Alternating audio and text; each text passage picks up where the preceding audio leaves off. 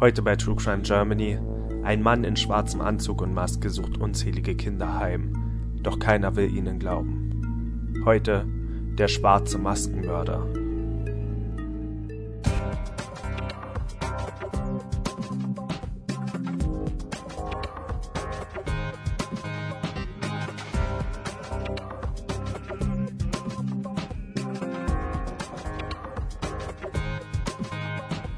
Es ist der 9.2.2017. Herzlich willkommen im neuen Jahr und zu einer neuen Episode von True Crime Germany. Und heute reden wir über den schwarzen Maskenmörder oder auch Martin Ney. Und ich bin wie immer euer Moderator Toni und mit dabei sind Christian. Hallöchen. Und Dominik. Grüße euch, hallo. Willkommen zurück zu True Crime Germany. Wir hatten jetzt eine kleine Pause. Ähm, wir hatten ja unsere Sondersendung zum Ende des Jahres hin und haben uns quasi jetzt eine kleine Winterpause genommen. Natürlich auch neue Fälle recherchiert und steigen heute schon mit einem ja ziemlich starken Fall äh, wieder ein. Wie auch immer man das Wort stark hier sehen will, aber es ist auf jeden Fall ähm, wieder mal ein außergewöhnlicher Fall. Wie gesagt, es geht um den Maskenmann, den schwarzen Maskenmann, manchmal auch nur äh, der schwarze Mann Martin Ney.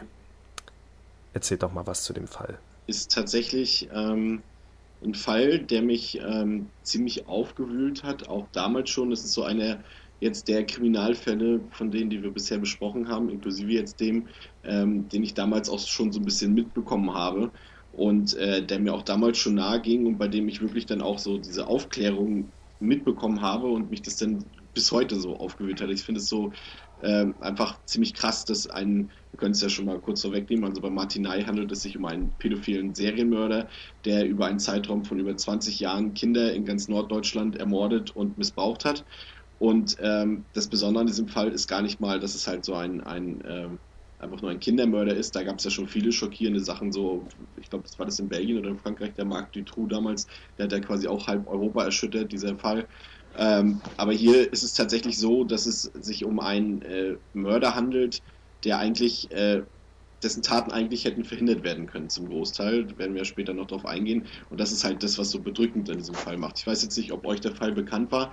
Ich habe den jetzt deshalb ausgewählt, weil der für mich so einer der prägendsten Kriminalfälle ist, weil er halt, wie gesagt, wir hatten es ja auch schon mal erwähnt, Kinder ist immer so was Besonderes, was einem besonders unter die Haut geht. Und gerade dieser hier ist schon, ist eigentlich schon ziemlich heftig, finde ich. Ich, also ich, ich kannte den Fall tatsächlich überhaupt nicht, was mich gewundert hat, weil eigentlich ähm, war der Täter gerade in der Zeit aktiv, als ich genau in dem Alter war, um in sein äh, Opferspektrum zu fallen. Und normalerweise hätte man sowas eigentlich mitgekriegt. Also Marc Dutroux damals habe ich mitbekommen auf jeden Fall, obwohl ich da auch noch recht jung war. Aber äh, Martin Ney war mir überhaupt kein Begriff. Glaubst du nicht, dann hätte man dich gerade davon ferngehalten, wenn du in dem Alter dafür warst und dir nicht noch erzählt, nö, dieser ich, Martin Ney ist unterwegs?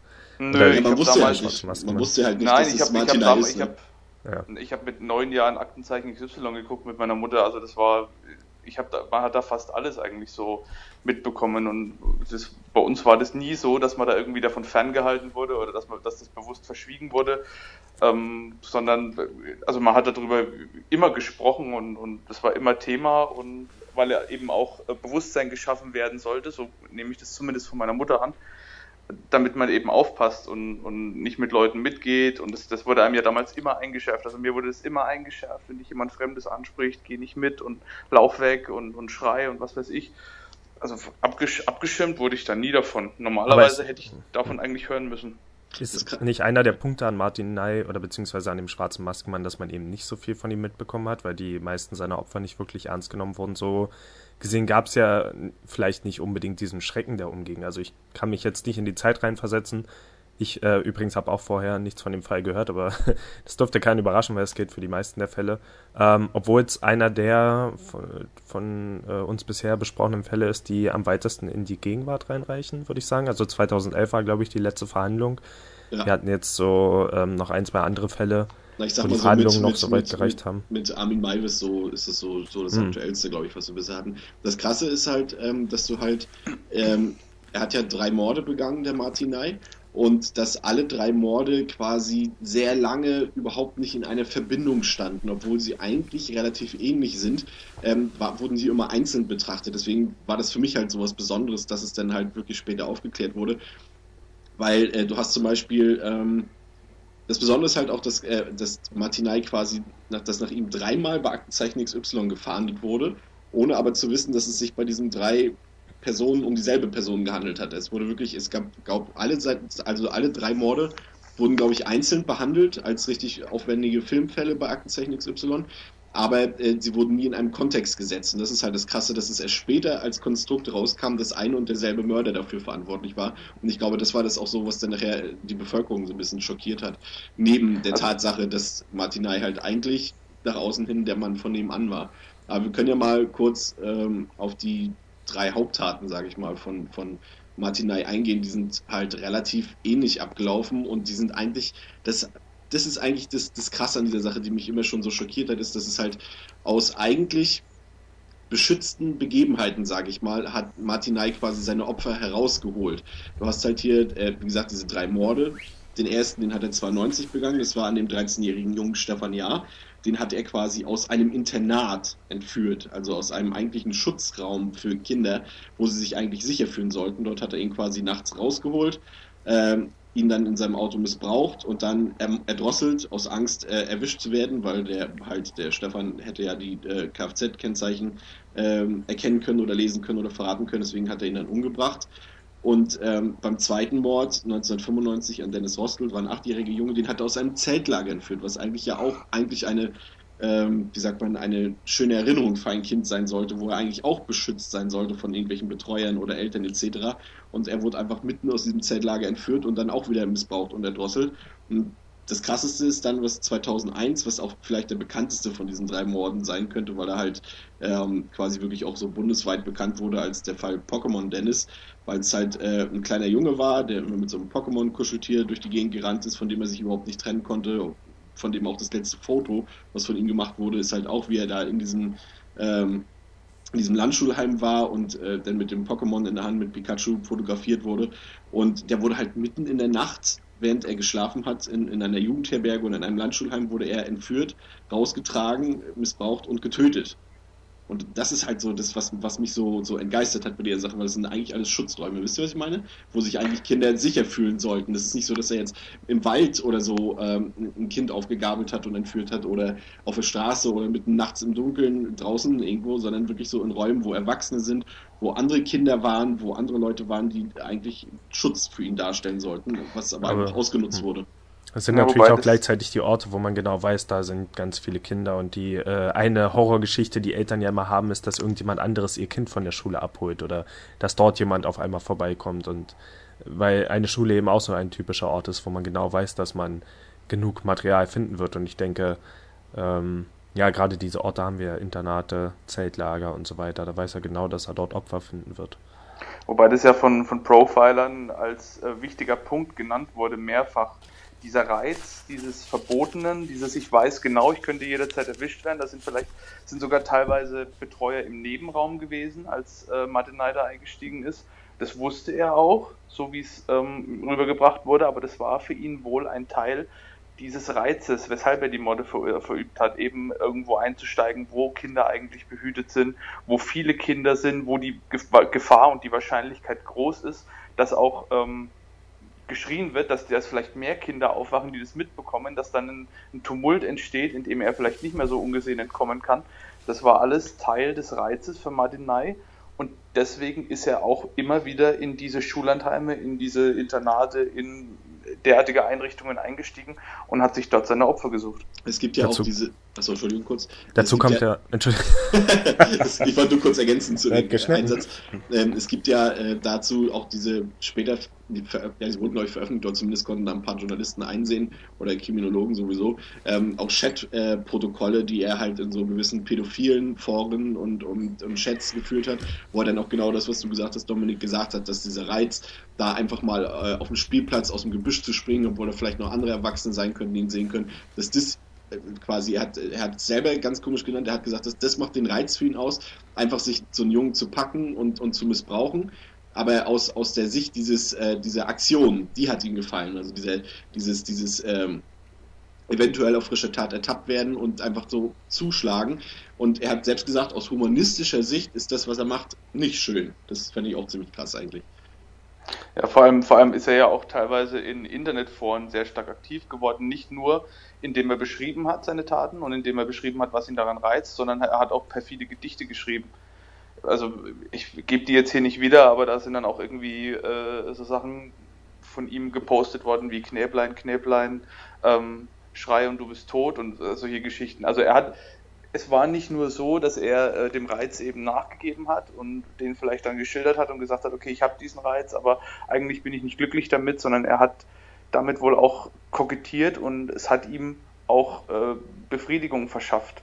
Also es, es, war kein, es, war kein reiner, es war keine reine Tat rein aus dem aus dem aus der Befriedigung eines Bedürfnisses, sondern er hat auch er hat auch einen Lustgewinn daraus gezogen und hat auch keinen Hehl daraus gemacht, äh, in einschlägigen Foren davon zu berichten.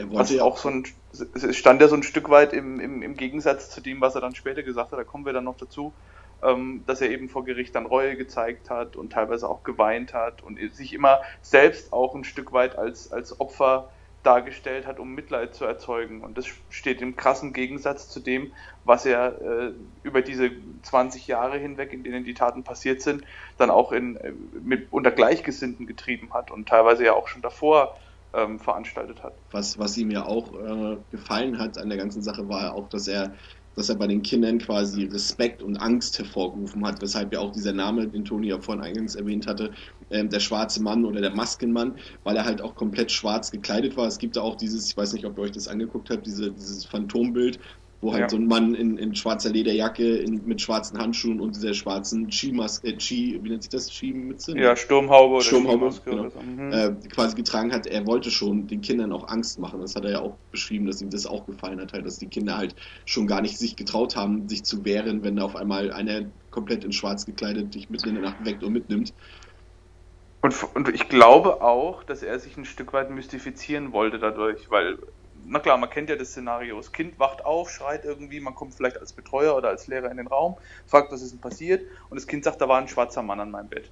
So, und dann denkst du natürlich jetzt erstmal als Betreuer, okay, das Kind hat schlecht geträumt, hat vielleicht irgendwie äh, vorher noch irgendwelche Horrorstories mit irgendwelchen Kumpels dann erzählt und ist dann aufgewacht, weil es schlecht geträumt hat und ist jetzt der Meinung, da war ein schwarzer Mann an seinem Bett.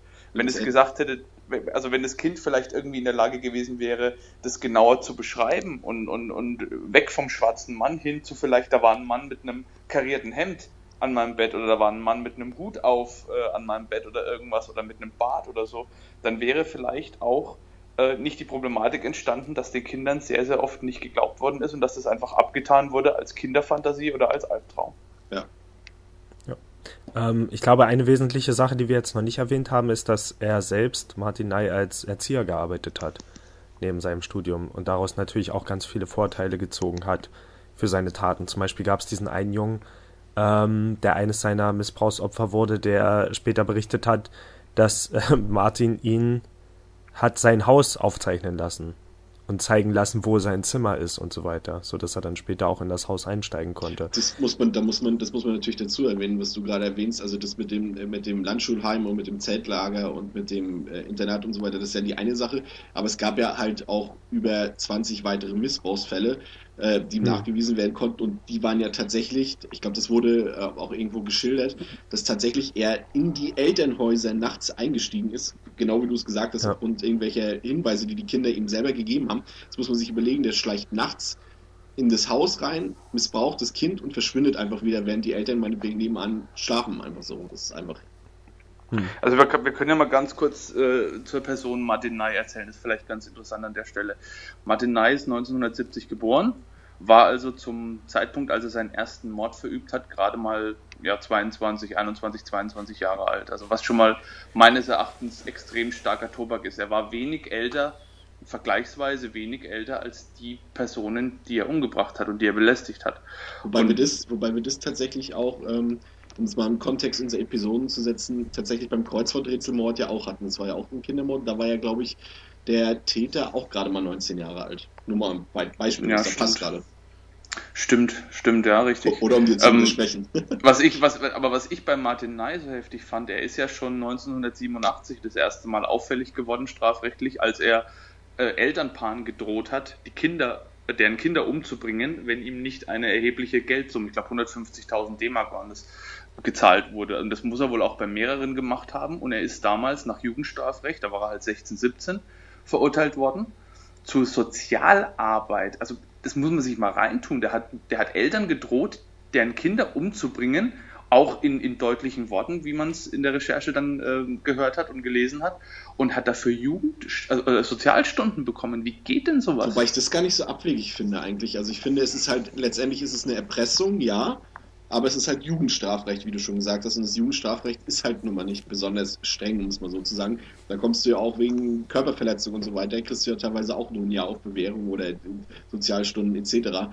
Das also mich wundert es jetzt persönlich nicht, dass es dann die Strafe so gering ausgefallen ist, weil er jetzt endlich ja zu diesem Zeitpunkt eigentlich noch nichts getan hat, außer drohen und erpressen, was auch schlimm ist, aber was vielleicht im Jugendstrafrecht wirklich nicht so groß äh, einschlägig ist. Ja, gut, es ist, es, es, ist, ne, es, ist, es ist schon richtig. Das Jugendstrafrecht ist ja schon seit Jahrzehnten eigentlich und ich glaube auch bis heute ähm, sehr, sehr lax mit solchen Sachen. Da wird ja oft, wird ja vieles noch als Jugendsünde abgetan oder wird gesagt, okay, die Kinder, das ist halt ein rebellisches Alter, so in den, in den Teenies, so 17, 16, 17, 15. Da, da drückt man öfters mal ein Auge zu, aber ich finde auch da muss man unterscheiden oder sollte man unterscheiden zwischen harmloser Jugendsünde, das ist, was ich, ein Haus besprühen oder sowas oder ein Haus mit Eiern bewerfen, das ist für mich eine Jugendsünde. Aber, aber mehreren Eltern damit zu drohen, die Kinder umzubringen, auch, auch deutlich zu drohen, wenn nicht eine, eine Geldsumme bezahlt wird, das fällt für mich nicht unter eine Jugendsünde, bei der man sagen kann, okay, die Person ist halt im Wachstum, das wird sich irgendwann geben. Das sollte man schon unterscheiden. Das ist meines Erachtens schon eine, schon eine ordentliche Lücke, die da im, im, im, Strafsystem Zumal es, zumal es auch ein recht komplexer Vorgang ja eigentlich ist. Ne? Es ist ja halt, er, er, er also ich finde, wenn man, wenn man mit 17, 17 müsste er glaube ich gewesen sein, oder 16 oder 17, ähm, dass man halt anderen, dass man Erwachsenen, also älteren Leuten droht und diese erpresst, ist ja, sag ich mal, für einen 17-Jährigen schon ein recht komplexer Vorgang, sag ich mal, und nicht, wie du gesagt hast, so eine äh, übliche Jugendbagatelle. Also eigentlich im Prinzip hast du schon recht, es ist eigentlich ein sehr erwachsener Vorgang hinsichtlich einer Straftat. Vor allem, wenn man bedenkt, und da kommen wir dann später, wenn wir über die Ermittlungen sprechen, noch dazu, dass diese, äh, dieses, diese Be Beurteilung nach dem Jugendstrafrecht ja auch für die späteren Ermittlungen maßgeblich ist, beziehungsweise dann nicht maßgeblich ist, ähm, weil die Jugendstraftaten gelöscht werden danach und die für die späteren Ermittlungen gar nicht mehr relevant waren und die Ermittler auch gar nicht darüber Bescheid gewusst haben. Er hatte ähm, dann ja ähm, tatsächlich auch, was, was auch wieder dazu passt, also du hast ja eben schon erwähnt, der hat quasi jetzt hier seine Vorstrafe bekommen. Und ähm, das Krasse ist halt, äh, und es ist fast, vielleicht ist es schon eigentlich das somit das Krasseste an allen diesen krassen Sachen, die hier vorkommen, ist, dass er halt ein paar Jahre später, ähm, als eben diese, diese, diese Vorstrafe aus seinem Erziehungsregister gestrichen wurde, sich einfach, ich sag's jetzt mal ein bisschen übertrieben, kackfrech um ein Pflegekind beworben hat bei, bei den Ämtern was ihm dann letztendlich sogar gewährt wurde, weil halt im Erziehungsregister diese Strafe nicht mehr äh, aufgeführt wurde. Und äh, das Krasse ist halt, er, du kriegst ein, er kriegt ein Pflegekind. Ich sag ganz schön auf krass heute, aber egal. Äh, er, kriegt, er bekommt ein Pflegekind und hat zu diesem Zeitpunkt schon zwei Kinder ermordet und über zehn weitere missbraucht. Und das ist halt so eine Sache, die sich halt durch diesen ganzen Fall zieht, dass er halt immer wieder durchkommt, aber dass auch die Behörden einfach hier ziemlich viel Schlamperei betrieben haben. Und das ist eigentlich schon so mit der Höhepunkt, dass du einem, einem Kindermörder, einem Kindervergewaltiger, einem Pädophilen auch noch ein Pflegekind anvertraust. Auch wenn zu diesem Zeitpunkt halt keiner wusste. Aber das ist halt unvorstellbar, finde ich, ne? Er ist halt, er ist ja auch über die Jahre immer mal wieder ins Visier geraten. Man hat ihn ja untersucht, ähm, hat teilweise äh, Speichelproben eingefordert, die nicht abgegeben worden sind. Das werden wir dann auch nochmal genauer drauf eingehen. Aber schon allein die Tatsache, dass er ja irgendwo vorher schon einmal ähm, aufgetaucht ist, auch strafrechtlich, das macht schon sehr, sehr krass. Und wie du, wie du sagst, Chris, jemanden dann auch noch einen Pflegesohn zu geben, vor allem jemanden, der zu dem Zeitpunkt gerade mal Mitte 20 ist. Ähm, gut, das ist jetzt vom, vom Alter her nichts Dramatisches, aber es ist mit Sicherheit also zumindest für mein Verständnis doch eher ungewöhnlich, dass sich ein, ein junger Mann Mitte 20 um einen Pflegesohn im, ja, ich sag jetzt mal im, im Teenie-Alter, so 12 war der, glaube ich, als er, als er sich um ihn beworben hat, äh, dass, dass sich da jemand bewirbt. Und als Alleinstehender vor allem auch noch. also ich weiß ja nicht, wie, ich, ich kenne mich jetzt mit den Behörden dort nicht aus, ich weiß nicht, wie häufig sowas vorkommt, vielleicht ist es auch total alltäglich, aber ich jetzt als Unbedarfter würde da jetzt sagen, hm, in dem Alter alleinstehend, ein Sohn, der dann zwölf ist, hm, zumindest mal was, wo man vielleicht mal genauer nachhorchen sollte. Ich denke mal, seine Tätigkeit als Erzieher kann dabei aber auch geholfen haben. Also ich vermute mal, die hat er zu diesem Zeitpunkt ja. schon ausgeübt, wenn es während des Studiums war. Und ich denke mal, das hat sich vielleicht positiv daraus, äh, darauf ausgewirkt. Mich interessiert. Das ist auch sowas, ne? Er hat, er hat, sich, so, er hat sich ja, er hat sich ja bewusst schon von früh, von frühen Kindheitsbeinen oder von, von Teenagerbeinen an, hat er sich ja schon bewusst für eine Laufbahn im Pädagogikbereich entschieden. Er hat, glaube ich, Studium angefangen, was er dann abgebrochen hat und hat dann über Jahre hinweg als Pädagoge in, in äh, Schullandheimen und sowas gearbeitet, also als Betreuer, als, als Pfleger oder als, als, ja, wie man sagt, dann Aufsichtsperson dort. Also er hat sich da schon bewusst in diese mhm. Richtung entwickelt und hat sich immer mit, mit Kindern umgeben oder mit, mit Jugendlichen umgeben, was ja auch wieder zeigt, dass er nie gewillt war, seine Neigungen in irgendeiner Art und Weise zu bekämpfen. Nein, er hat sich sogar bewusst noch in dieses Umfeld begeben, entweder weil er es genossen hat, die Kinder um sich zu haben, oder eben dann auch, wie du vorhin beschrieben hast, Toni, um teilweise Kinder auszuhorchen und die sogar Pläne vom eigenen Haus aufzeichnen zu lassen, was ja auch schon wieder sehr risikoreich ist, weil lass das mal das Kind daheim erzählen, da hat mich ein Betreuer einen, einen Plan von unserem Haus aufzeichnen lassen. Ich als Vater würde da äußerst misstrauisch reagieren. Ja, aber das kann man immer noch schönreden, so als äh, mal mal deine Familie, mal mal dein Haus und so weiter. Das kann man sich alles immer zurechtreden. Aber es gibt noch so andere Sachen. Ähm, da gibt es auch erstaunlich viele Videoaufnahmen davon, die man äh, unter anderem bei YouTube findet, davon, wie er eben wirklich seine Position ausgenutzt hat als Erzieher, wo er dann so Sachen gemacht hat, wo die ähm, so, so Wiederbelebungsmaßnahmen, äh, wo, wo die Kinder eben in Körperkontakt mit ihm gehen mussten und ihm irgendwie hochhelfen und immer all diese Sachen. Ähm, man muss natürlich dazu immer beachten, also es sind jetzt aus verschiedenen Dokumentationen und Reportagen und da werden natürlich immer bestimmte Szenen rausgepickt und dann mit dramatischer Musik unterlegt und so weiter oder auf eine Art ausgefadet, dass es besonders gruselig aussieht. Das kann natürlich ganz normaler Erzieheralltag gewesen sein. Aber was mich daran besonders stört, ähm, ich glaube wirklich, Männer haben es nicht leicht in, in, diesem Umfeld, wenn sie Erzieher werden wollen. Oder auch Lehrer äh, in Grundschulen. Also ich persönlich hatte zum Beispiel nie männliche Grundschullehrer, hatte auch nie männliche äh, Erzieher irgendwie im Kindergarten.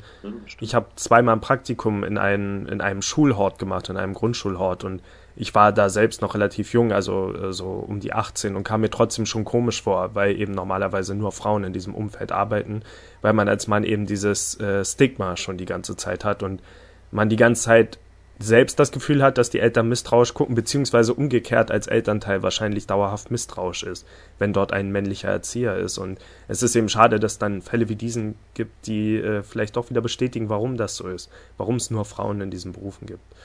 Naja, nur Frauen würde ich jetzt auch nicht sagen. Also ich kenne, ich persönlich kenne zwei Erzieher aus meinem Bekanntenkreis. Ich habe auch mal mit einem, das ist ein guter Kumpel von mir, mit dem mal gesprochen, der hat auch gemeint, ja, da gibt es ein Stigma, das stimmt schon. Hm. Da gibt es Vorbehalte, auch von, es gibt auch Eltern, die da krasser reagieren, es gibt Eltern, die sehen es jetzt nicht so eng, aber man hat da schon mit, mit äh, teilweise mit Vorurteilen zu kämpfen. Aber es ist jetzt nicht so, dass es in dem Beruf ähm, gar keine, äh, also dass es keine männlichen Grundschullehrer oder sowas gäbe. Wir, ich hatte damals auch, das war 1900 91, 92 hatten wir einen, einen, männlichen Grundschullehrer und mir ist nichts bekannt oder irgendwie, dass, dass man da später mal irgendwie was mitbekommen hätte, dass es da jemals mal Vorbehalte gegeben hätte. Ich fand er noch damals so in den 90ern, da waren Lehrer und, und Pädagogen noch so, das hatte noch so eine, so eine respektvolle Aura. Das war so ähnlich wie bei Ärzten, so denen widerspricht man nicht.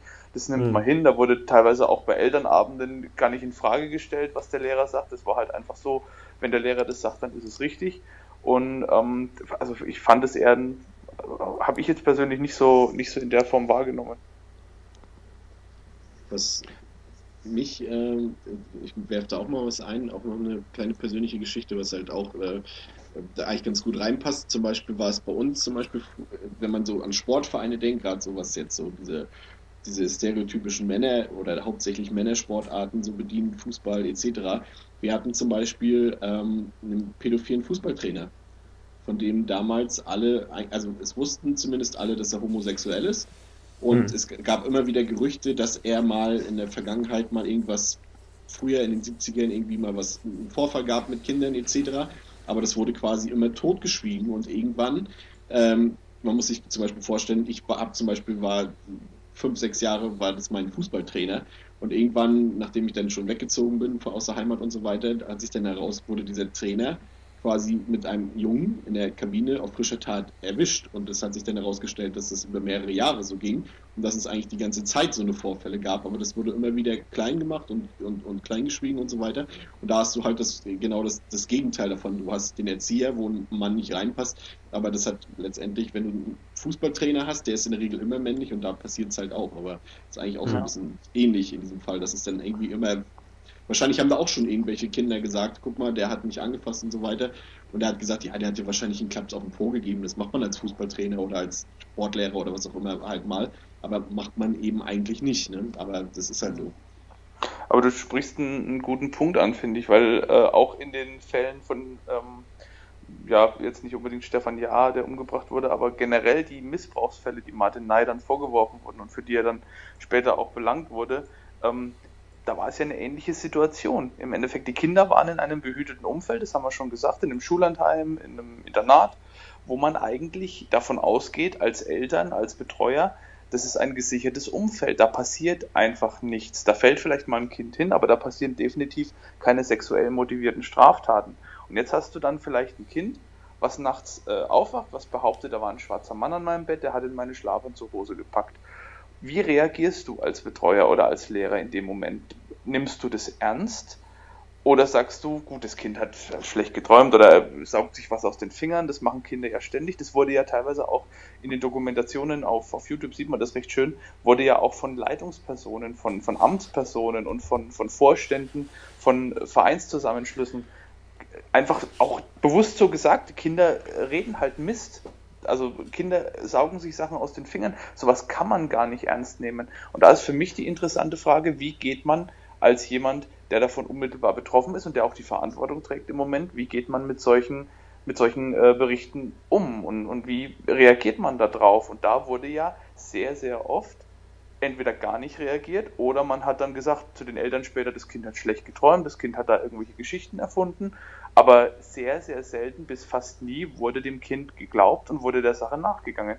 Und das hat mit Sicherheit auch dazu geführt, dass es so viele, so viel unterschiedliche und so viel ähm, in verschiedenen Bereichen dann vorkommende Straftaten gab, die alle entweder dann schon verjährt waren oder die teilweise auch nicht hundertprozentig nachvollziehbar waren, aber wo einfach niemand was gemacht hat.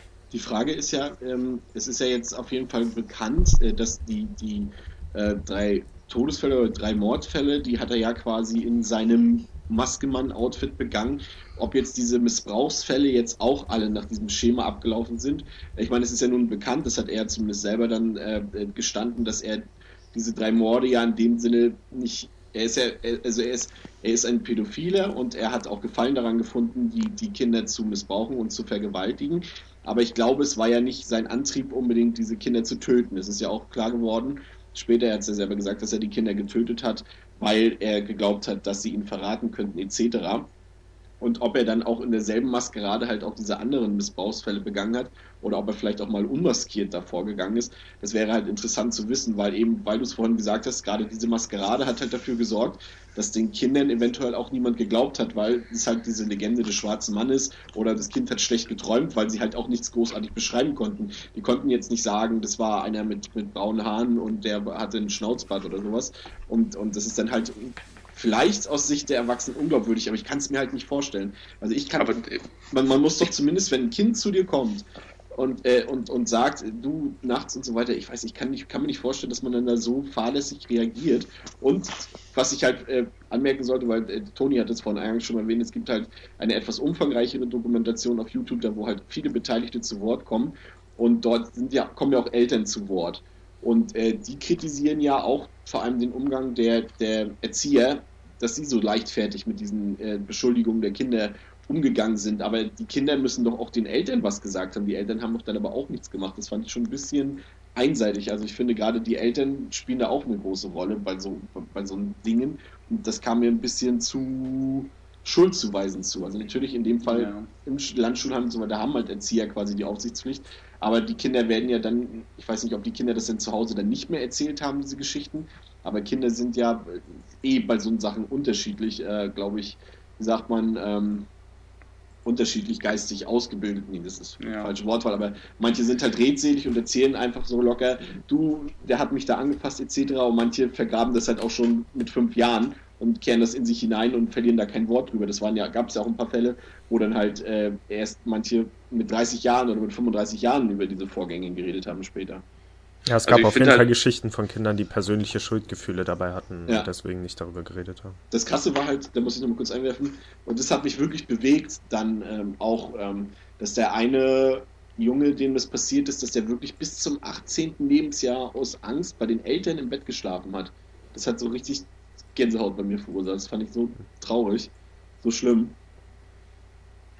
Also ich, man, muss, man, muss auch, man muss sagen, du hast gesagt, äh, Chris äh, Martinai hat die Morde begangen, aus Angst entdeckt zu werden. Das hat mit Sicherheit eine Rolle gespielt. Er hat ja später dann selber gesagt, dass das seine größte Angst war, dass seine Eltern und seine Familie davon erfahren, von seinen Neigungen, dass sein, sein äh, vorsichtig und sehr bewusst aufgebautes Leben vom, vom äh, Musterbürger, wenn man schon so wie man schon fast sagen kann, dass das zusammenbricht. Aber es gab auch Ermittler, die gesagt haben, dass anhand der äh, Art und Weise, wie die Morde verübt worden sind, dass da durchaus ein sexueller Lustgewinn eine Rolle gespielt hat. Also ganz zu 100 Prozent glaube ich ihm das definitiv nicht, dass er nur deswegen gemordet hat und dass er da keinerlei äh, sexuellen also dass, dass ihn das nicht sexuell erregt hat, weil das, das haben die Ermittlungen scheinbar anders gezeigt.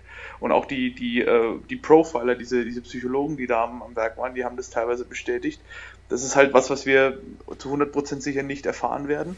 Aber ähm, für mich ist ganz klar äh, da noch ein wichtiger Faktor, das Alter des Kindes spielt für mich da eine große Rolle. Weil ich meine, jetzt musst du dir mal überlegen, ein achtjähriges Kind hat zumindest in der damaligen Zeit für mein Verständnis noch nicht wirklich viel mit Sexualität zu tun gehabt. Ich weiß nicht, wie es heute ist, aber zur damaligen Zeit mit acht, ich persönlich wusste mit acht Jahren noch nichts von Sex. Und wenn dann ein Kind kommt, was vielleicht so acht, neun ist und plötzlich genau, und so muss es ja gewesen sein, genau und detailliert beschreiben kann, wie es berührt worden ist und wo es berührt worden ist, ähm, und dass da gerieben wurde, auch selbst das wurde ja, also es, es, es, klingt schlimm, wenn man das so sagt, aber das wurde ja so genau beschrieben, dass der Penis gerieben wurde, dann muss ich mir doch als Betreuer oder als Lehrer zumindest mal Gedanken machen, wie kommt ein Kind, was sowas vielleicht erfunden haben kann, an solche detaillierten Beschreibungen. Dann muss das Kind ja in irgendeiner anderen Art und Weise vorher schon mal mit Sex in Berührung gekommen sein. Aber und spätestens da muss ich doch hellhörig werden und muss vielleicht mal mit den Eltern sprechen oder muss versuchen, das irgendwie aufzudecken. Warum kann ein Achtjähriger sowas so genau beschreiben? Aber die Frage ist ja, wie ist das in so, einer, in so einem Kollegium? Also ich äh, musste jetzt schon die ganze Zeit, als wir jetzt selber darüber geredet haben, auch immer so ein bisschen an, an die Kirche und an die Vorgänge, die ja auch in der Kirche mittlerweile zuhauf aufgeklärt oder aufgedeckt wurden, wo es ja auch zu Vergewaltigungen und Missbrauchsfällen und pädophilen Handlungen kam, ähm, auch immer so denken, so ein bisschen an dieses Kollegium. Du bist ein Kollege zum Beispiel und bekommst mit, dass eventuell vielleicht irgendwas da vor sich geht. Du hast deine Arbeit, die willst du nicht verlieren. Du hast äh, vielleicht auch dein Kollegium halt, was mit dem du gut zusammenarbeitest etc. Ob das eine Rolle spielt. Also klar, aus unserer Sicht jetzt objektiv gesehen, nein. Du würdest natürlich sofort hellhörig werden. Das sagen wir jetzt so. Aber ich weiß nicht so recht. Wie gesagt, ich habe ja das Beispiel eben angebracht. Wie gesagt, von diesem Fußballtrainer wussten auch einige, dass da früher mal was gewesen ist. Und trotzdem wurde es verschwiegen gehalten und nicht groß gemacht und so weiter. Die Frage ist immer halt, wie das tatsächlich sich dann in diesem Umfeld äh, verhält. Gut, die wussten jetzt in dem mhm. Fall nicht, dass es eine, eine ihrer, eine ihrer, äh, nicht Mitarbeiter, eine ihrer Kollegen, einer ihrer Erzieherkollegen war. Das wussten sie ja tatsächlich erst später. Aber ich weiß halt nicht, wie das so ist, wenn du halt her herausfindest, dass dein Arbeitskollege zum Beispiel ähm, sich an den Kindern vergeht. Ich weiß nicht, wie, was das dann mit dir macht, wenn du selber in, einem, in diesem Arbeitsumfeld bist. Ob du da Angst um deinen Job hast oder ob du Angst hast, selber als Denunziant zu gelten oder ob das selber deinen Ruf schädigt und so weiter. Wie gesagt, wir sagen es jetzt leicht, weil es auch um Kinder handelt und für uns ist es jetzt selbstverständlich, wie wir drei jetzt reden, dass wir da sofort was machen würden etc. Aber ob es halt in der Situation der beteiligten Person so war, ich will da jetzt keinen Schutz nehmen, ohne Frage, das ist auf keinen Fall, aber man muss da, glaube ich, auch immer zwei Seiten von betrachten. Ja, um mal äh, noch auf Dominiks Frage einzugehen, ähm, zu der Frage, wie genau die Kinder das beschreiben können oder nicht. Ich, um da mal ein bisschen die Psychologie-Kiste aufzumachen wieder, aber ähm, klar haben Kinder, die, die acht Jahre alt sind, noch nicht unbedingt viel Ahnung von Sex und so weiter, aber sie haben eben trotzdem schon äh, etwas hinter sich, dass man wenn ich mich richtig erinnere, die fallische Phase nennt, die so etwa von drei bis fünf geht. Also man hat, äh, um es einfach zu sagen, als Kind schon die Erfahrung mit dem eigenen Geschlechtsteil gemacht und man kennt den Unterschied zwischen Männlein und Weiblein und hat eine bestimmte Fixierung darauf. Also ähm, auch ein Junge im Alter von acht Jahren kann schon seit Jahren sagen, äh, das ist mein Penis und ich kann den berühren und daran reiben und was weiß ich. Dafür muss man jetzt noch nicht unbedingt Ahnung von Sex haben. Also das halte ich jetzt nicht für unglaubwürdig, dass Kinder sich sowas auch ausdenken könnten, weil sowas passiert eben schon, wie gesagt, so etwa, das fängt schon an, wenn man so ungefähr drei ist dass man sich darauf ja, konzentriert und mit seinen eigenen Genitalien spielt und so weiter. Ja, das, das ist klar, dass du, dein, dass du deinen Körper entdeckst, wie man immer so schön sagt, ist ja völlig klar, aber, aber das, man fasst es doch nicht in Worte. Also ich kann mir, ich kann mir beim besten Willen, also das Wort Penis zum Beispiel. Gut, das, das fand ich auch komisch, ja. Wusste ich, ich auch wusste ich mit acht, ich wusste mit acht Jahren noch nicht, was ein Penis ist. Natürlich wusste ich, dass ich einen habe. Natürlich wusste ich, dass man damit Sachen machen kann, aber ich wusste auch nicht, dass das, ja, das klingt jetzt blöd, aber ich wusste doch nicht, dass das so heißt. Und ich habe ja. mich damit auch nie, nie, also bewusst, man beschäftigt sich damit genauso wie man sich mit seinem Nasenloch beschäftigt oder mit seinem Ohr oder mit, äh, was weiß ich, mit seinem Fußzeh, wenn man ja, eben das erste Mal nee. so sieht, da ist irgendwas ja, dran. Eben nicht. Und, und das, das für mich, für doch, für mich, für mich kam das alles erst später. Das sind, das sind Sachen, man, man entdeckt seinen Körper, man merkt vielleicht, dass das, dass das was anderes ist als äh, vielleicht der Fußzeh oder der Finger oder sowas. Aber, aber das genau in Worte zu fassen und so genau zu beschreiben, wie es zumindest in dieser Dokumentation dann rauskam, das war für mich der Punkt, wo ich gesagt habe, sowas ist ja. für mich was, was hellhörig macht. Und gerade als Erzieher, selbst wenn ich, gerade und wenn ich die Erfahrung habe und wenn ich sage, okay, klar, die Kinder haben so eine Phase, die Kinder haben das, aber ich muss dem meines Erachtens nachgehen. Chris hat schon recht, man kann in solchen Situationen von außen immer recht leicht darüber urteilen, wenn man selbst nicht drinsteckt ähm, und selber in, in der Situation ist, dann ist es immer was anderes. Aber für mich als Außenstehenden wäre sowas zumindest ein Signal, um mal nachzuhorchen und vielleicht mal bei den Eltern zu fragen, ähm, ihr Sohn hat da Geschichten erzählt, ähm, wie ist denn sein, sein Verhältnis zum, zur Sexualität? Ist er vielleicht, sind sie da generell offener? Das wäre für mich in dem Fall durchaus legitim gewesen, sowas mal allgemein nachzufragen, um einfach mal auszuschließen, dass vielleicht auch im heimischen Umfeld irgendwas ist. Ja, Weil das ist für also, mich schon die, mhm. die, die, die äh, Verantwortung von einem Erzieher, wenn sowas passiert, zumindest bei sowas mal kritisch nachzufragen, also ohne jetzt Schuldzuweisungen zu machen. Ja, also wie gesagt, zwei Sachen dazu. Erstmal, ich finde es, wie alles schon mal durchgekaut, nicht ungewöhnlich, dass Kinder, also das äh, vollkommen normal, dass Kinder sich auf äh, ihre Geschlechtsteile fixieren und speziell dann vielleicht Geschichten erzählen, mein Penis dieses, mein Penis jenes. Wobei ich eben auch wie du die Wortwahl komisch fand. Also auch als ich das gehört habe in dieser einen Dokumentation, genau dieses Zitat, dachte ich, hm, so würde kein Kind reden. Aber ich denke, das kann man wirklich ganz einfach abtun. Äh, also ich stelle mir ganz einfach die Situation vor, wo sich jemand vor dieses Kind setzt und dann fragt, was hat er gemacht? Hat er vielleicht das berührt? Hat er vielleicht einen Penis berührt? Und schon ist das Wort gefallen. Ich würde daran jetzt noch nicht unbedingt damit noch keine Geschichte aufbauen. Ich gehe sogar davon aus, dass irgendjemand den Satz gesagt hat und das Kind dann genickt hat und nicht von selbst gesagt hat, äh, letzte Nacht hat ein Mann meinen Penis angefasst, sondern dass dann jemand nachgehakt hat. Hat er dein Bein berührt? Hat er deinen Penis berührt? So, und ich denke, daher kommt diese Wortwahl. Also für mich wäre das jetzt noch kein Fall, wo ich sagen würde, okay, hier, hier liegt eindeutig was vor, weil das Kind das Wort Penis benutzt hat. Was mich wundert ist, ähm, dass das äh, ist halt diese Diskrepanz, was, was Dominik am Anfang zum Beispiel aus seiner Kindheit, oder das kennen wir ja wahrscheinlich alle, geh nicht mit Fremden mit, nimm keine Süßigkeiten an, geh nicht irgendwo mit Leuten mit, die du nicht kennst, etc., bla bla bla. Das wird den Kindern so doll eingetrichtert und es ist auch heute noch so, wie ich jetzt von befreundeten äh, Leuten kenne, die schon Kinder haben, etc. Ähm, und dann aber erzählen Kinder sowas und dann wird ihnen nicht geglaubt. Das ist halt so ein, so ein krasser Widerspruch, finde ich irgendwie. Vor allem ist es ja auch wieder ein aktueller Bezug, weil gerade auch in der heutigen Zeit jetzt mit den Ereignissen, die in Silvester 2015, 2016 in Köln stattgefunden haben, immer diese, diese Frage, ähm, wem glaubt man, dem Täter oder dem Opfer? Ist der, geht der Opferschutz vor oder geht ähm, die Tatsache vor, dass ich vorsichtig sein muss, jemand falsch zu beschuldigen? Das ist auch wieder so ein Punkt, wo man sich fragen kann, ähm, weil auch, auch hier wurde ja wieder berichtet, dass teilweise auch Betreuerinnen Martin Ney gesehen haben. Die haben gesehen, dass da ein, ein, ein, ein vermummter, ein schwarz gekleideter Mann unterwegs war und die wurden wohl auch von der Polizei teilweise als hysterisch und als, ja, es sind halt, ist halt Weibergeschwätz so ungefähr, ähm, was man nicht unbedingt ernst nehmen muss. Also da wurde auch viel abgetan, gerade auch bei nicht, Erwachsenen. Nicht, du, du, darfst nicht vergessen, dass, dass ja sogar auch, äh, es wurden ja Fälle tatsächlich auch zur Anzeige gebracht. Okay, also. Also es wurden, es, äh, also es, es gab ja tatsächlich, ich weiß jetzt nicht, inwieweit es dann verhandelt wurde, aber es, äh, es kam ja zumindest zu zwei Anzeigen. Also dass, dass er äh, irgendwo muss ja irgendwas verhandelt worden sein. Es wurde aber dann eingestellt gegen eine, eine ja, Strafzahlung von ein paar tausend Mark oder so. Und, und, und, und wo führt das denn auch wieder hin? Weißt du, da gibt es Leute, äh, man weiß ja nicht, wie stichhaltig das war, aber wir können jetzt im Nachhinein wahrscheinlich davon ausgehen, dass es zwei berechtigte Anzeigen wegen Missbrauchs waren oder zumindest wegen irgendwelcher sexuellen verbotenen Handlungen. Und, und wenn das dann eingestellt wird gegen eine Geldzahlung von 1000 Mark oder sowas, dann spricht das ja auch wieder für sich. Und das ist ja auch wieder so eine Sache, dass halt das auch geschehen ist und er trotzdem weiter arbeiten durfte als Erzieher.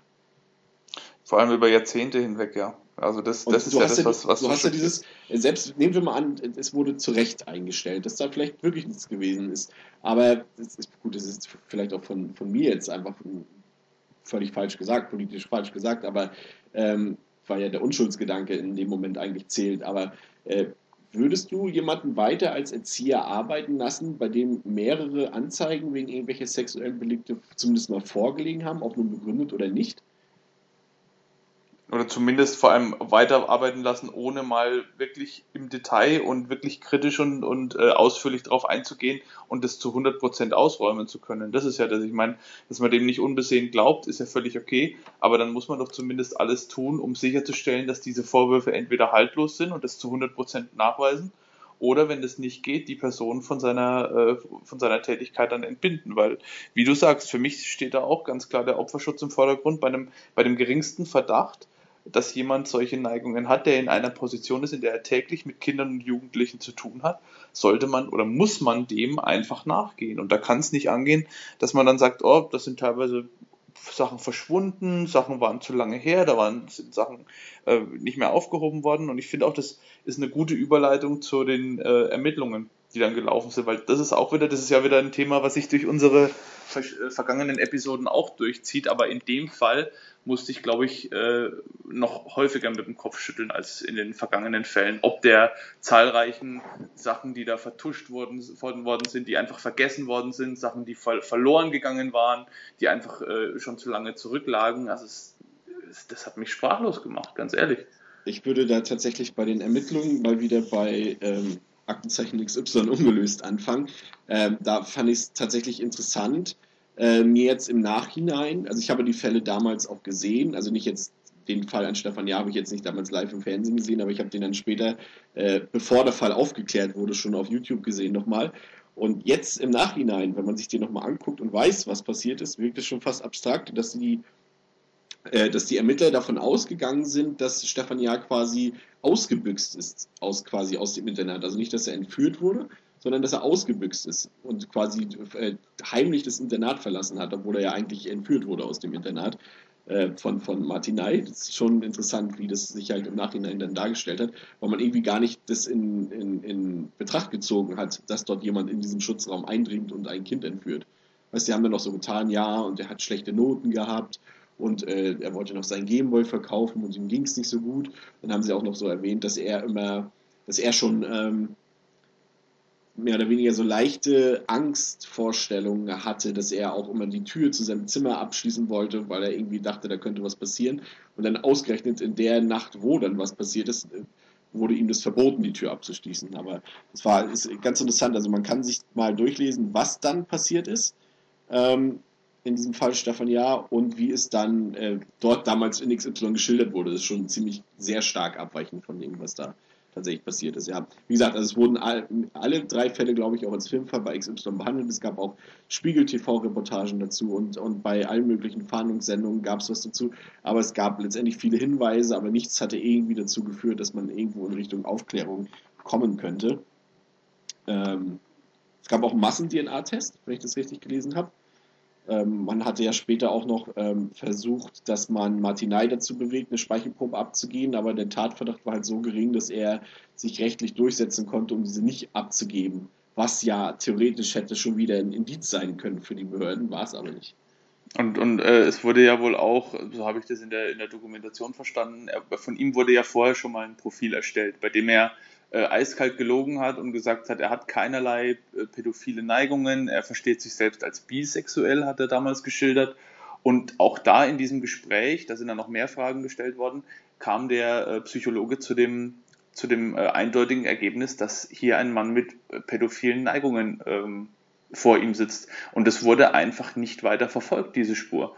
Man, und, und, und sowas ist häufiger passiert, dass man Martin Ney ich sag mal, am, am Haken hatte, wegen verschiedener Sachen, auch wegen Kinderpornografie auf Festplatten, die dann teilweise in, in den ähm, Asservatenkammern einfach verschwunden sind, ohne jemals wieder das Licht der, äh, des Tageslichts zu erblicken oder jemals mal für irgendwelche Ermittlungen ähm, rangezogen wurden, sondern es ist dann einfach unter dem Deckmantel oder unter dem äh, Leitspruch, ja, das ist verjährt und das ist zu lang her und das sind teilweise auch keine Sachen, die man verwerten kann, weil das nur so äh, Thumbnails waren, also keine eindeutigen pornografischen Handlungen von Kindern, sondern einfach nur so, ja, ich glaube so Links, die halt so Vorschaubilder gezeigt haben und, und äh, weil man da keinen eindeutigen Bezug zu den zu den äh, äh Links und wann die angeklickt worden sind herstellen konnte, ist es dann alles verschwunden. Aber das sind doch eindeutige Indizien, die dann zusammengenommen mit den zahlreichen anderen äh, Sachen ein genaues äh, Bild ergeben. Und auch eine Staatsanwältin, äh, Staatsanwältin ist zu Wort gekommen,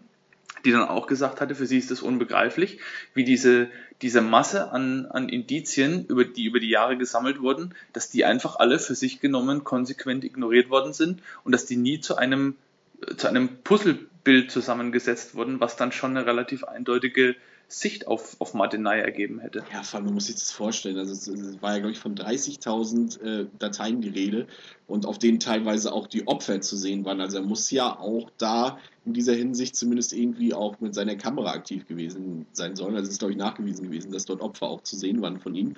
Ähm, ja, ich finde, das, also das ist, für, ist ich habe ja vorhin schon gesagt, das ist der grausigste Aspekt einer Sache, dass man ihm Pflegekind gegeben hat, aber dass die Behörden halt nicht gehandelt haben, obwohl sie 30, über 30.000 kinderpornografische Dateien gefunden haben. Das kann man sich eigentlich gar nicht vorstellen. Das ist wieder, wir waren ja zwischenzeitlich mal ein bisschen auf Kuschelkurs mit der Polizei, aber hier kann man einfach nur mit dem Kopf schütteln. Sorry, also äh, wegen vermuteter Verjährung eingestellt das ist einfach krass. Das ist, sollte in dem Fall darf das eigentlich gar keine Rolle spielen, dass irgendwas verjährt worden ist. Da muss doch zumindest derjenige mal genauer äh, durchsucht werden äh, oder mal hinterfragt werden, wo er da war und mit Alibis etc. Weil selbst wenn es verjährt war, der Mensch hat doch definitiv die pädophile Neigung. Ich meine, die führt nicht automatisch zu Straftaten, aber wenn das da schon so eine, wenn, wenn schon gegen ihn ermittelt wird, dann muss man da doch auch einfach ein bisschen tiefer gehen in die ganze Sache. Aber hm. Ja, wir wollen, wir wollen kein, kein Polizeibashing betreiben. Also nee, wir wollen jetzt niemanden irgendwie, wir sind auch keine Kriminalisten, wir wollen jetzt äh, den Leuten da nicht ihre Kompetenz absprechen, aber es lässt sich halt einfach nicht vermeiden, dass man da das ein oder andere Mal zumindest zur Vermutung kommt, dass da andere Interessen im, im Vordergrund standen. Und das wurde ja dann auch angesprochen. Oftmals ist es ja so, die Polizei äh, re, äh, agiert regional recht anders. Und dadurch, dass Martin Ney seine Straftaten ja in verschiedenen Bezirken auch gestreut hat, bewusst oder unbewusst, das weiß man nicht, ähm, waren ja auch teilweise Ermittlungen am Laufen, bei denen Informationen aus vorhergehenden Straftaten vielleicht wichtig gewesen wären, die die Ermittler aber gar nicht hatten, weil es ein anderer äh, Direktionsbezirk war in, in dem eine andere Polizei ähm, einfach äh, ja die, die das Sagen hatte und da, diese Informationen sind nie bis zu den zu den Ermittlern von dem anderen Fall dann durchgedrungen das, das hatten Wir, das hatten wir damals schon bei dem Hammermörder auch, dass er da ja. bewusst äh, verschiedene Polizeidistriktionen quasi gegen sich ausgespielt hat, ob bewusst oder unbewusst. In seinem Fall damals wahrscheinlich bewusst. Bei Martinai weiß man es nicht so genau. Er hat ja auch, man muss auch dazu sagen, das hatten wir noch gar nicht erwähnt, dass er ja zum Beispiel die Leiche von, jetzt muss ich lügen, nee, es war von Dennis Rostel, also von seinem zweiten Mord, der zum Beispiel in Dänemark in der Düne vergraben hat. Was ja jetzt ähm, vielleicht auch so ein bisschen eine Art Vertuschung ist, wenn, wenn, wenn ein Opfer in, in einem anderen Land sozusagen äh, die Leiche von dem, kind, von dem Kind gefunden wird. Ja gut, wobei er ist ja, er ist ja mit ihm nach Dänemark gefahren, aber warum kam, glaube ich, nirgends so richtig, so richtig raus. Ne? Gut, das, das äh, Schullandheim war wohl in Grenznähe.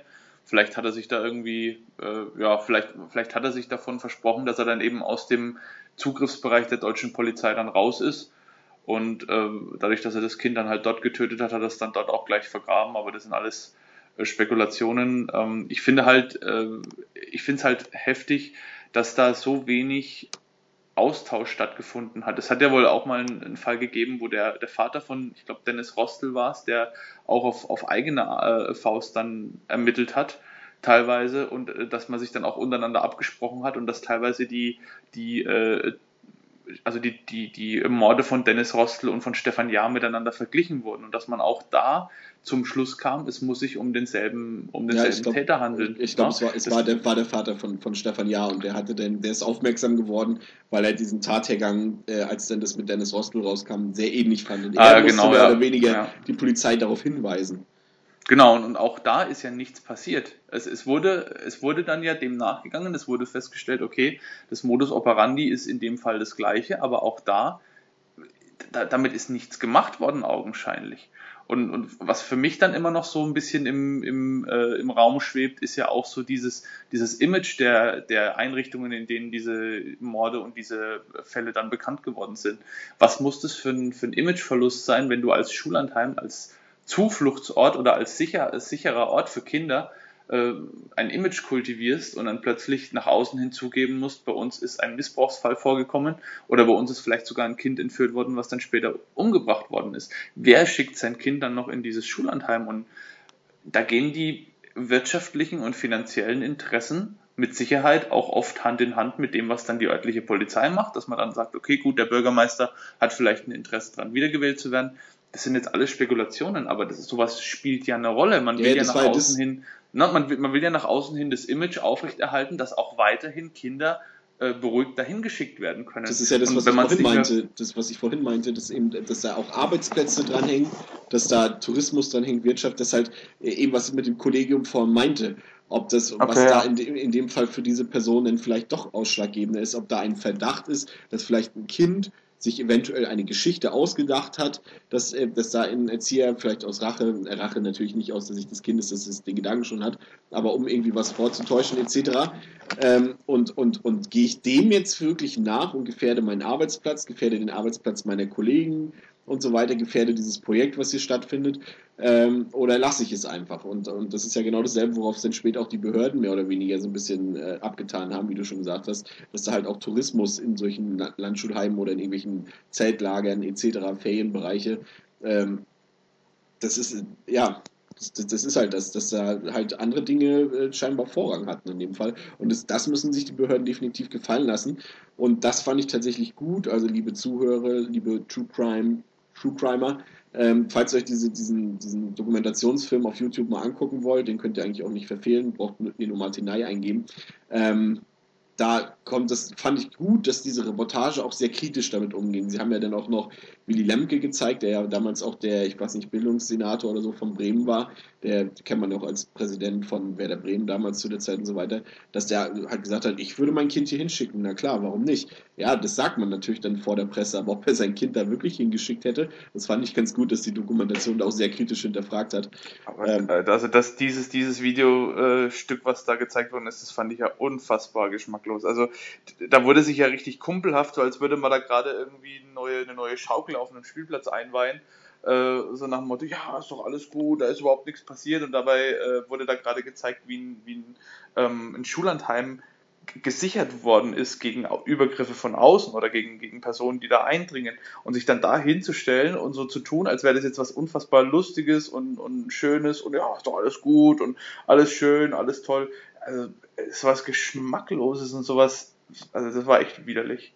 Also das fand ich echt widerlich, weil da hast du genau gesehen, der will wiedergewählt werden, der will sich jetzt nach außen hin als ein als moralisch einwandfrei profilieren, will sehen, ja, guck, wir haben jetzt hier was gemacht, das ist alles gut, das ist alles übertrieben, das ist alles Geschwätz, die Kinder sind hier sicher und natürlich würde ich meine Tochter dahin schicken, ja, klar. Ich fand es gut, der eine, ich weiß jetzt nicht mehr, wer das in der Dokumentation war, aber ein, ein Beteiligter hat auch gesagt so, ja, von wegen, ich meine, was sollen wir jetzt in das Prospekt schreiben? Ach ja, außerdem kommt hier in diesem Landschulheim alle zwei Wochen der schwarze Mann vorbei. So, das fand ich. Mhm, das war einer der Ermittler, das, ja, das ja. war einer der Ermittler, der das gesagt hat, weil der natürlich auch wusste, ja. okay, äh, da ist ein wirtschaftliches Interesse, was im Vordergrund steht und, und äh, es wird eine komplette Touristenregion vielleicht, äh, ja, wird, wird damit umgebracht oder, oder wird damit, äh, ja, zerstört wenn sowas ans Licht kommt, aber also. Ich meine, wir haben auch das Beispiel dafür, was ja sogar fast regionsbezogen sehr in der Nähe davon ist, ist halt zum Beispiel das mit der Görde gewesen. Das war halt ein Touristenmagnet und als dann dieser Doppel, ja. Doppelmord damals war, war es tot. Bis heute mehr oder weniger größtenteils.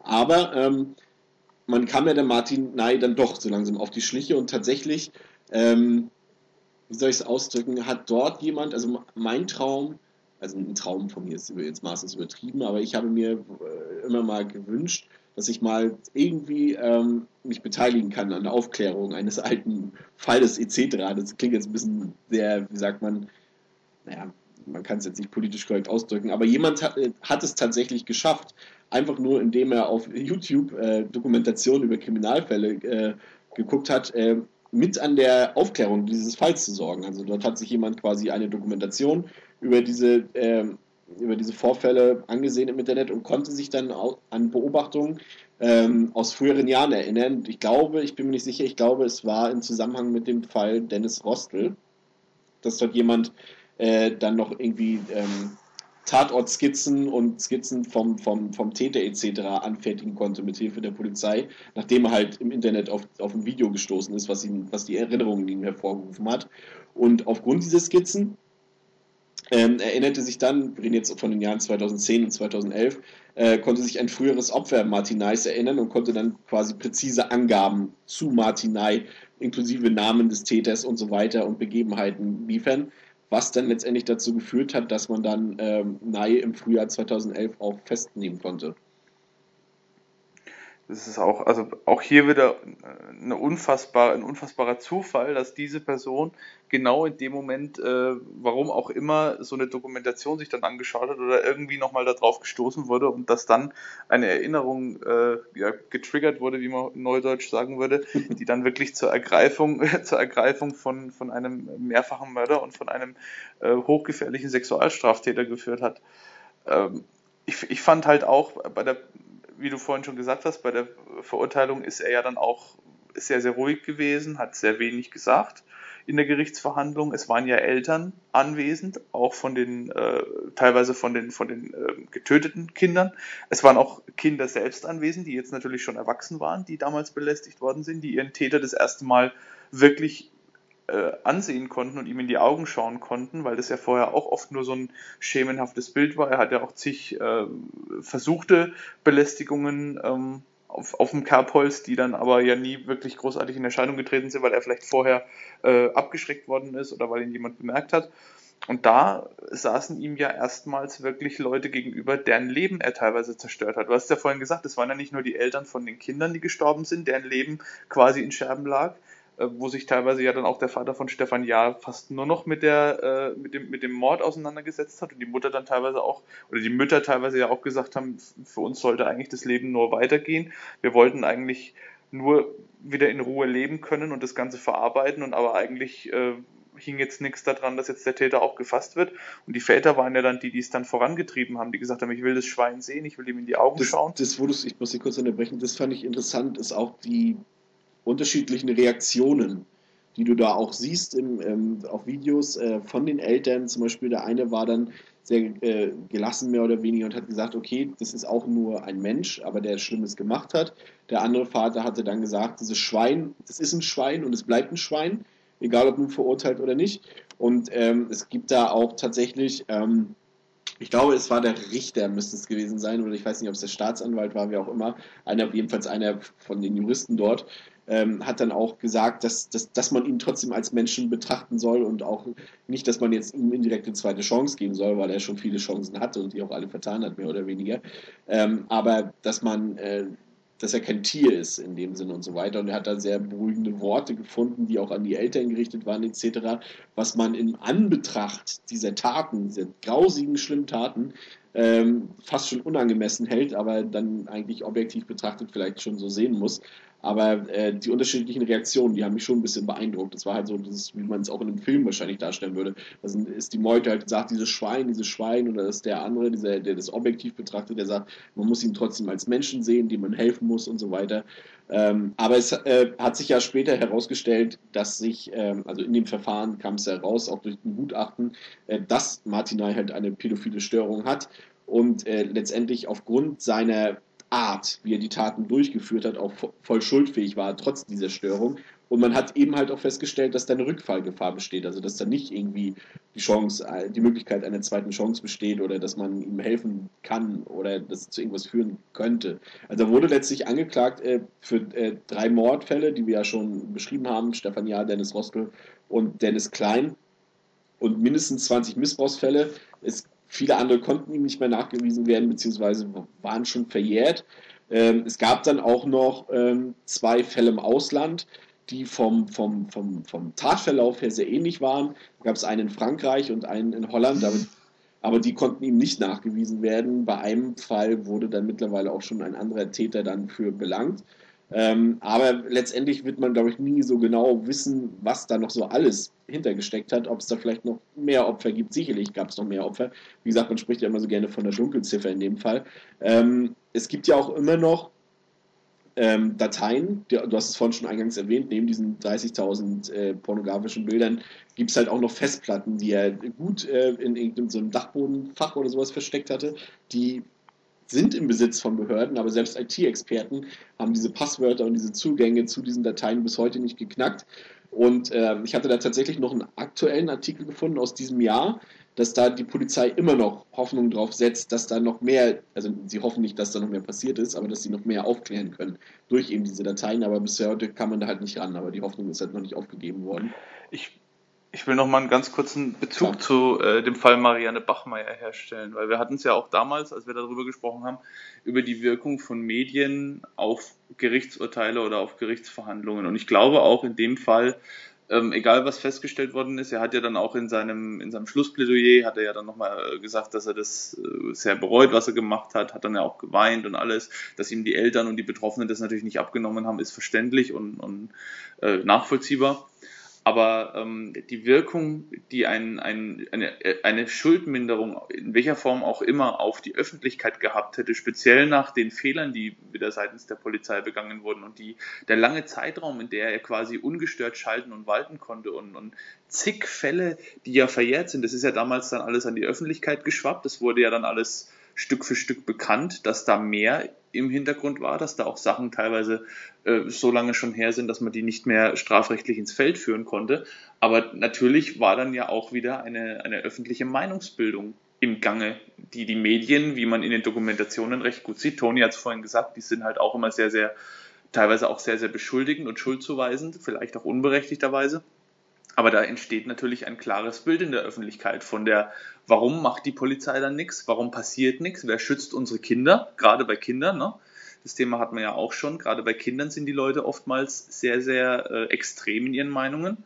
Und wie hätte sich ein, ein Urteil, was, ähm, was Martin Ney in irgendeiner Art und Weise noch Zugeständnisse macht, auf die Öffentlichkeit ausgewirkt? Schon allein deswegen kann ich mir gut vorstellen, dass das von vornherein ausgeschlossen war. Es war in dem Fall mit Sicherheit auch berechtigt, aber auch hier muss man wieder sagen, wie hätten Medien und Öffentlichkeit reagiert, wenn der Richter Zugeständnisse gemacht hätte und gesagt hätte, okay, man muss aber auch vielleicht ins Feld führen, dass Martin Ney ähm, krank ist, dass er äh, vielleicht dies und das versucht hat, um ähm, seine Neigungen zu unterdrücken oder wie auch immer. Ich glaube nicht, dass das auf, auf äh, ich sag mal, auf Gegenliebe gestoßen wäre oder auf Akzeptanz. Nee, aber darum geht es ja letztendlich tatsächlich bei so einem Richterspruch gar nicht, ob das in der Öffentlichkeit akzeptiert wird oder nicht. Dafür gibt es ja wahrscheinlich zig hundert Beispiele, wo eben dann doch gegen die öffentliche Meinung gehandelt wurde oder nicht. Ähm, aber hier ist es wahrscheinlich, oh Gott, wir sind gar keine Juristen, aber warum sage ich das überhaupt oder wollte es sagen, aber hier wurde wahrscheinlich tatsächlich dann zu Recht ähm, dann Martin Ney zu lebenslanger Haft verurteilt mit Sicherheitsverwahrung. Ähm, er hat, es, es wurde von, von den Anwälten von Martin Neider noch, ähm, ist man in die Revision gegangen. Diese Sicherheitsverwahrung wurde dann aufgehoben. Ähm, aber nach aktuellem Erkenntnisstand ist davon auszugehen, halt, dass äh, Ney ein Leben lang hinter Gittern bleiben wird und auch nicht mehr, nicht mehr das Licht der Freiheit erblicken wird. Ähm, mich äh, würde an dieser Stelle, bevor wir uns zum Ende bewegen, interessieren, ob, ob wirklich ähm, einfach genug ob wir genug Kinderschutz haben in diesem Land oder auf dieser Welt, ob genug dafür getan wird, dass in solchen Fällen unsere Kinder oder unsere, ich habe jetzt keine Kinder, aber dass die Kinder geschützt werden.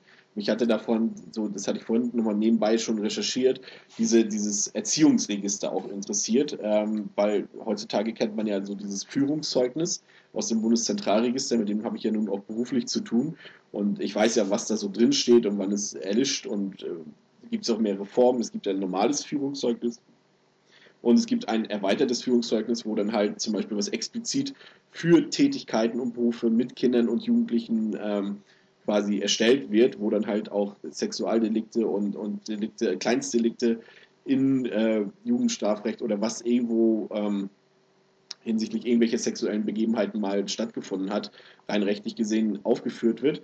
Und ob das Erziehungsregister damit was zu tun hat und es tatsächlich äh, eine frühere Form des Führungszeugnisses. Und man kann da auch genau nachlesen, was dann in so einem Erziehungsregister drinsteht, halt nach Maßnahmen nach Jugendgesetzen und äh, irgendwelchen ähm, eingestellten Verfahren und nach Familien- und betreuungsrechtlichen Sachen. Und äh, was ich so interessant fand, und da, da, muss man dann auch wirklich dann wieder die, diese, diese kalkulierte Art von Martinai in Betracht ziehen, dass er halt, dass hier steht, dass sämtliche Eintragungen werden mit der Vollendung des 24. Lebensjahres entfernt. Und quasi just mit Abschluss seines 24. Lebensjahres hat er sich dann halt um dieses äh, Pflegekind beworben wo dann halt diese ganzen Sachen aus dem Zentralregister gelöscht werden. Genau zu diesem Zeitpunkt quasi. Also er hat das schon alles sehr kalkuliert gemacht und deswegen ist es letztendlich auch so, dass, äh, dass man hier eine volle Schuldfähigkeit feststellen musste wahrscheinlich, weil er schon alles gut durchplant und durchdacht hatte. Umsonst, nicht umsonst hat, hat er halt äh, diese, zum Beispiel seine Festplatten so sicher geschützt, dass man da bis heute nicht rangekommen ist. Das ist schon alles durchgeplant, kalkuliert und, und, und, und mit Kalkül ausgeführt worden. Aber ja, ich hatte angefangen mit der Frage, wie schützen wir unsere Kinder? Äh, ich, find, ich finde, das Thema Pädophilie generell ist ein sehr, sehr schwieriges und sehr komplexes Thema. Das ist mit, mit so wie es viele immer sagen, mit der, mit der populären Meinung Schwanz ab und, und gut äh, um es jetzt mal ganz polemisch zu formulieren, ist es damit einfach nicht getan, meines Erachtens. Das ist wirklich ein, ein Thema, was sehr, sehr differenziert betrachtet werden muss, wo es wirklich auch genau darauf ankommt, welche Person habe ich vor mir, sind gewalttätige Neigungen da, ist es vielleicht eine Person, die der Meinung ist, ähm, dass sowas völlig okay ist, oder ist es eine Person, die solche Neigungen an sich feststellt und die bemüht ist, äh, dass, dass daraus keine Straftat entsteht. Sowas gibt es halt auch. Ich, ich meine, es gibt ja Leute, die sich, die sich freiwillig von vornherein dagegen behandeln ja. lassen mit einem, einem Therapeuten. Genau, und ich, ich habe mich da darüber mal mit einer äh, Kriminalbiologin unterhalten. Das war ein sehr, sehr interessantes Gespräch, weil die halt auch gemeint hat, dass viele Personen, die da kommen, sehr, sehr große Angst haben vor einem, natürlich auch zu Recht Angst haben vor einem äh, sozialen Stigma, was dann, was dann äh, entsteht dadurch. Wenn das bekannt wird, dass jemand solche Neigungen hat, egal ob der schon mal auffällig geworden ist, egal ob der einen ein, ähm, ein, ein, eine Motivation zeigt, dass da nie sowas daraus entsteht, was anderen Leuten schaden könnte.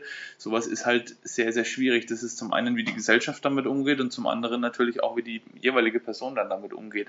Aber ich bin der Ansicht, gerade bei sexuell motivierten ähm, Verbrechen sollte der Opferschutz als allererstes kommen.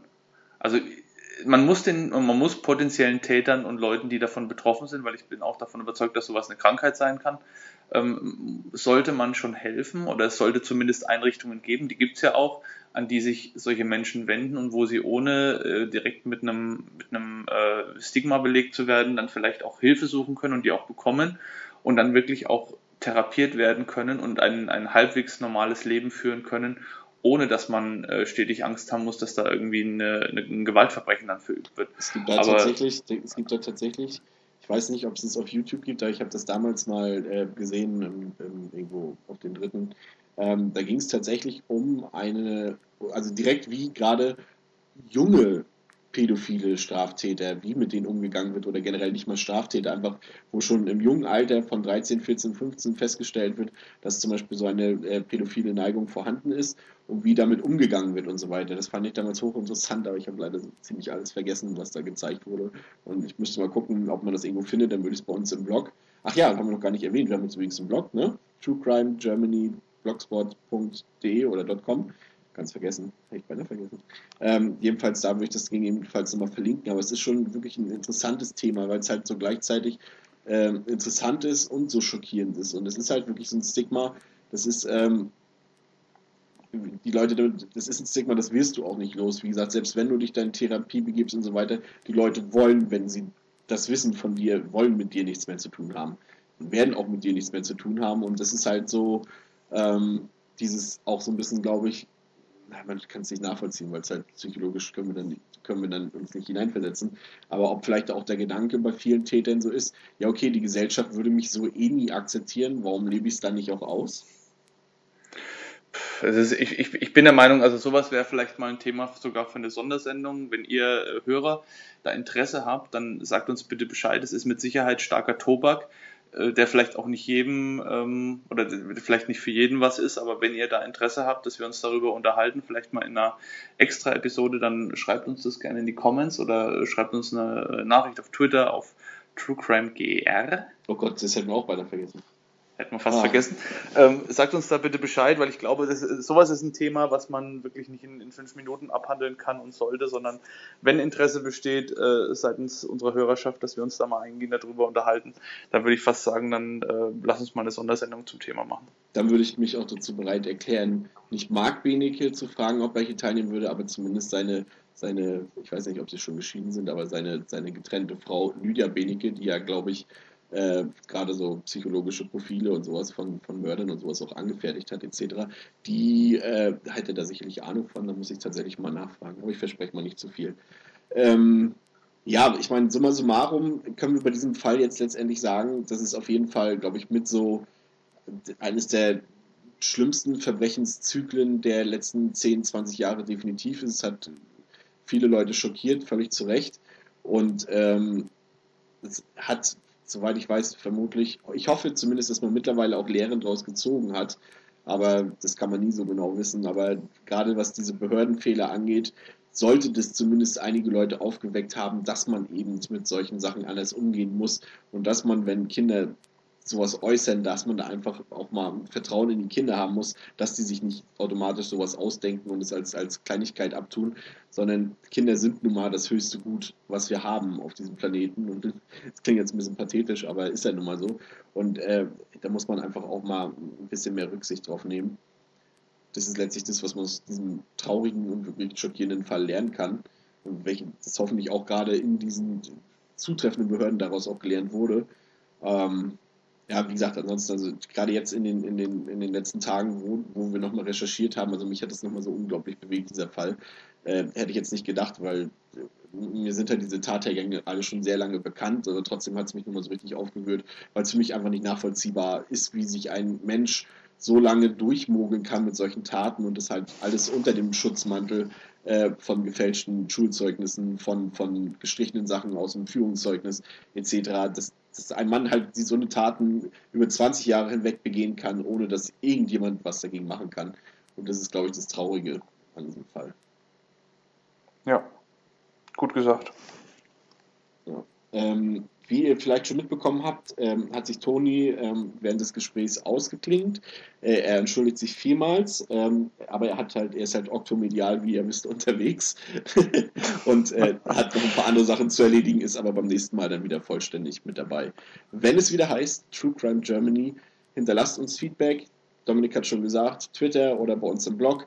Schreibt uns eure Meinung. Ähm, könnt auch gerne wieder Fälle euch wünschen. Dieser ist ja zum Beispiel jetzt zum Teil ein Wunschfall gewesen. Jemand hatte sich ja Pokémon Dennis als Fall gewünscht. Wir haben jetzt halt das komplette Prozedere mit Martin Ney genommen. Ähm, wir sind dafür alle Sachen offen und zu haben. Und ich denke, wir können uns damit auch verabschieden und wünschen euch eine gute Zeit und bleibt sicher. Euer Christian. Alles klar. Und Dominik. Und Dominik. Und Toni natürlich auch. Und Toni auch. Stellvertretend. Macht's gut. Bis zum nächsten Mal. Ciao. Ciao.